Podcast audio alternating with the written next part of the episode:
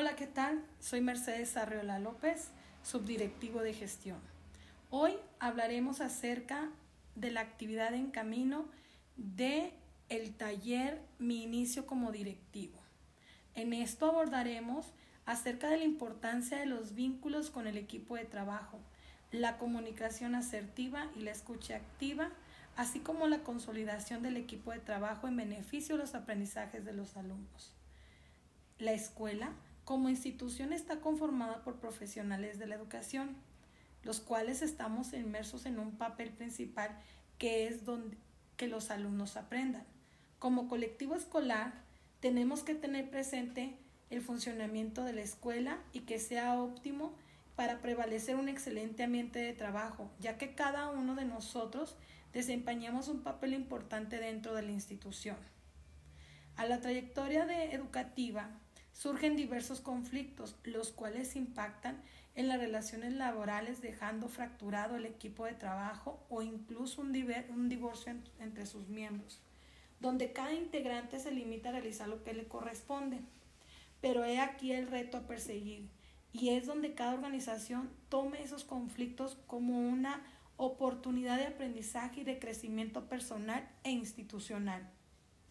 En este sentido, Puedo expresar que al interior del centro educativo existen diversas situaciones de conflicto. No es fácil detectar y analizarles diversas situaciones, pero buscando ser de una manera objetiva, es necesario emplear en un primer momento la observación y la elaboración de un diario de campo para detectar esas situaciones recurrentes y detectar las causas y efectos. De aquí la importancia de contar estrategias adecuadas que nos permita analizar e implementar posibles acciones de intervención para evitar que enfrentar esas relaciones laborales. Es aquí donde entra la mediación, la cual está enfocada a la atención, prevención, así como la mediación convirtiendo esta en una herramienta poderosa para atender los problemas.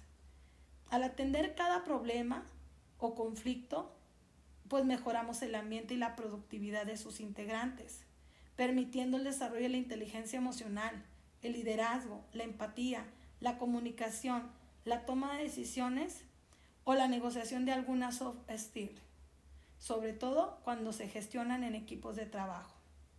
La búsqueda de soluciones a partir de estrategias que contribuyan a mejorar relaciones entre pares, la toma de decisión, la generación de acuerdos consensuados y planear acciones de solución adecuadas y pertinentes son la mejor opción para que todo el colectivo desempeñe mejor sus actividades de forma asertiva.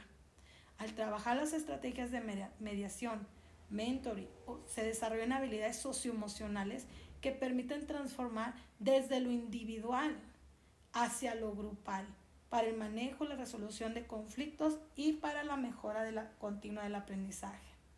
Dentro de las estrategias a utilizar es desarrollar dinámicas grupales de integración entre el colectivo, ejercicios prácticos con la intención de favorecer el pensamiento racional de los profesionales, así como el uso del mentoring, donde se hace un acompañamiento profesional favoreciendo la reflexión por medio de preguntas y diálogos profesionales. Por otro lado, el coaching, que es el acompañamiento que se hace al grupo en un corto plazo con la intención inmediata profesional con una atención. Además, la mediación, donde implica la intervención de un tercero que es neutral y su función es ayudar a las partes a llegar a un acuerdo donde cada uno de ellos expresen sus puntos de vista, construyan el acuerdo y lleguen a una solución. Con esto se pretende favorecer el trabajo colaborativo y generar un ambiente idóneo para que la escuela sea una escuela efectiva con visión compartida. Esto reforzará la identidad profesional y cuál es un punto esencial para que los profesores se apropien de los procesos de cambio, transformen sus habilidades socioemocionales, cambiando el chip renuente y transformando sus relaciones interpersonales e intergrupales. Durante este tiempo, mucho se ha hablado de la necesidad de trabajar las emociones y la importancia de la inteligencia emocional en las escuelas, pues ellas juegan un papel importantísimo eh, para el último desempeño de cada uno de los integrantes e impactar en la mejora continua. Por eso, las inteligencias emocionales tienen incidencia directa en el proceso de aprendizaje, salud mental y física, en la calidad de las relaciones sociales, rendimiento académico, laboral y las cuales son necesarias trabajarlas. Es importante que cada uno de los actores de la institución, las acciones que existen y que apuntan a la mejora personal y profesional, impactan de manera positiva en el desempeño de la función y en el clima laboral. Todos ellos aportan herramientas necesarias para el desarrollo de habilidades socioemocionales y la resolución de conflicto, permitiendo que existan buenas prácticas y se fomente el trabajo colaborativo. Por otra parte, es importante destacar que el liderazgo directivo recae la responsabilidad de propiciar las herramientas y las estrategias necesarias para conducir la organización, así como la gestión para favorecer un buen trato entre los integrantes de la institución. Por ello, el rol directivo es pieza clave para la transformación de la institución que representa. Él debe tener en claro cuál es la importancia de su función, y estar consciente de que en él recae la responsabilidad de su buen funcionamiento de su centro escolar.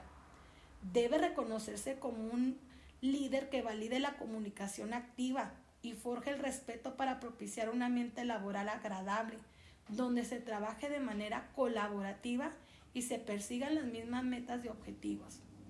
Para todo ello es necesario poner en práctica las competencias profesionales dentro de su función como líder que predica eh, con el ejemplo, siendo un modelo a seguir. Para esto tendrá que poner en práctica sus habilidades socioemocionales, ser intachable, además de ser un profesional con gran ética. Con ello será inspirador para los demás y tendrá credibilidad y confiabilidad de su colectivo escolar, propiciando buenas prácticas para la resolución de conflictos escolares. Con lo anterior expuesto, un paso fundamental necesario es el que el directivo se autoevalúe constantemente, reconociendo el tipo de liderazgo que desarrolla en determinada situación, tal como lo menciona Daniel Goleman. El liderazgo es el proceso de influir en otros y apoyarlos para que trabajen con entusiasmo en el logro de objetivos comunes. Esto se entiende como la capacidad de tomar la iniciativa, de gestionar, de convocar, de promover, de incentivar y motivar a un grupo o equipo de trabajo.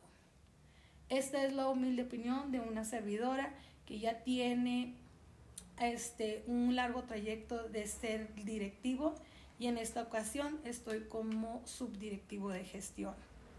Gracias, nos vemos a la próxima.